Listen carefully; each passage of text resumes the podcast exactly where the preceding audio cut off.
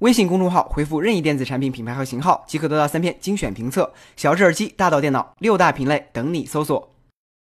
二零一七年很快就要过去，每个人的心中都有一个年度最佳清单。而苹果近日也发布了二零一七年度 App Store 中国区最佳游戏和年度最佳应用。与往年相同，Best of 二零一七列表按照 iPhone、iPad 和 Mac 三个平台来区分。在 iPhone 平台上，年度最佳游戏被授予了横版休闲游戏 Splitter Creatures。游戏目标简单，你只需帮助外星人找到回外星飞船的路就算成功。不过与超级马里奥操作人物不同，你需要操作的是场景，将整个场景像纸张一样撕开并重新拼接，以此来改变外星人的运动轨迹，并最终帮他回到飞船。极乐的玩法结合极简主义的手绘风格和沉浸式的音频设计，让 Splitter Creatures 获得了中国区最佳游戏。而 iPhone 年度最佳应用被授予给了 InLight Video Lip，它由照片编辑软件 InLight 衍生而来。借助它，你可以制作一些创意小视频。iPad 平台上，年度最佳游戏被授予给了国产 RTS 游戏《战争艺术：赤潮》。虽然属于从 PC 和 PS4 上移植过来的作品，不过游戏内容和画面并没有偷工减料。游戏中，玩家可以在人、神、妖三个种族中选择十个兵种出战，通过不同的出兵策略来捣毁敌军基地，支持 1v1 和 3v3 模式。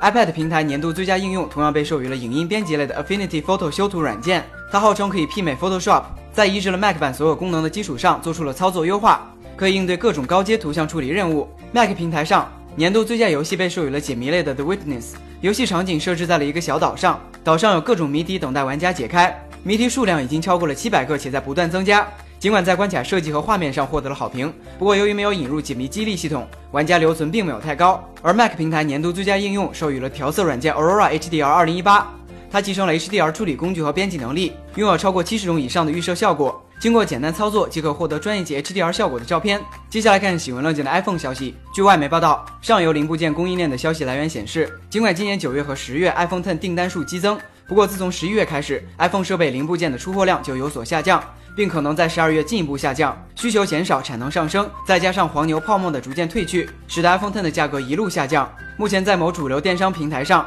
白色二五六 GB 版的 iPhone Ten 仅需九千二百八十八元即可买到，比官网价格降低了四百元。黑色版则较为坚挺，低于官网价不到一百元。其他硬件上，近日特斯拉电动汽车公司 CEO Elon Musk 承认，特斯拉正在开发他们自己的人工智能硬件产品，并认为他们的 AI 芯片是世界上最好的。这种硬件将来或许可以支持完全自动驾驶所需的计算工作。目前，特斯拉的自动驾驶硬件系统依赖于英伟达的技术。与之相对比，谷歌母公司 Alphabet 已经开发了可以代替英伟达的定制芯片，而福特和通用也在开发他们自己的无人驾驶技术。另外，对于特斯拉前段时间刚刚发布的电动半挂卡车，近日百威啤酒制造商宣布，他们已经订购了四十辆特斯拉三米电动卡车，成为继沃尔玛、DHL 之后特斯拉的又一大卡车用户。国内方面，今天小米推出了面向即将变为中年人的年轻人的第一个保温杯——米家保温杯。它采用了圆柱体北欧设计，三百一十六升不锈钢内胆，支持最长十二小时的保温，重量比传统保温杯轻了七十克，售价九十九元。只要你不把它塞到不适宜的地方，我推荐你买。